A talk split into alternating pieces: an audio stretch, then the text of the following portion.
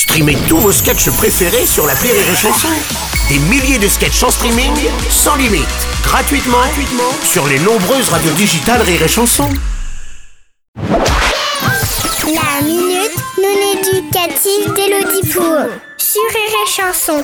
Chère Elodie, hier je rentrais tout seul de l'école après l'étude des travaux dirigés et l'atelier d'expression corporelle et la session de soutien aux élèves rencontrant des difficultés. En bref, il était 22h et il y a un monsieur qui m'a demandé si je pouvais l'aider à retrouver son petit chien qui était perdu.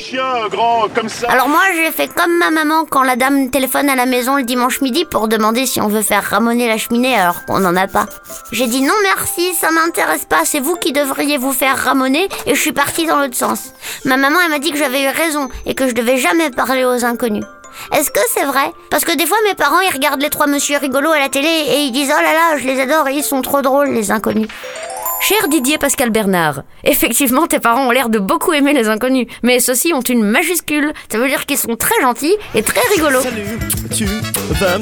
Quand tes parents te disent de pas parler aux inconnus, ils parlent de ces vieilles raclures de bidets qui traînent dans les rues déguisées en individus lambda pour faire du mal aux petits enfants et qu'on a tous envie d'estourbir à coups de parc-mètre. Alors si une camionnette blanche s'arrête à ton niveau, méfiance. Si c'est le camion de glace, tu peux en acheter une. Si c'est un camion vide, ne le remplis pas.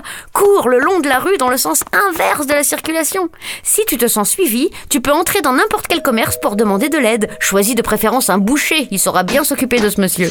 Sur internet, fais attention. Ce copain avec qui tu discutes de temps en temps s'appelle peut-être Jean-Claude et vit encore chez sa mère à 45 ans. N'accepte jamais de le rencontrer dans la vraie vie. S'il te dit que l'âge n'est qu'un chiffre, réponds-lui que la prison n'est qu'une pièce. Allez, bonne journée Didier Pascal Bernard.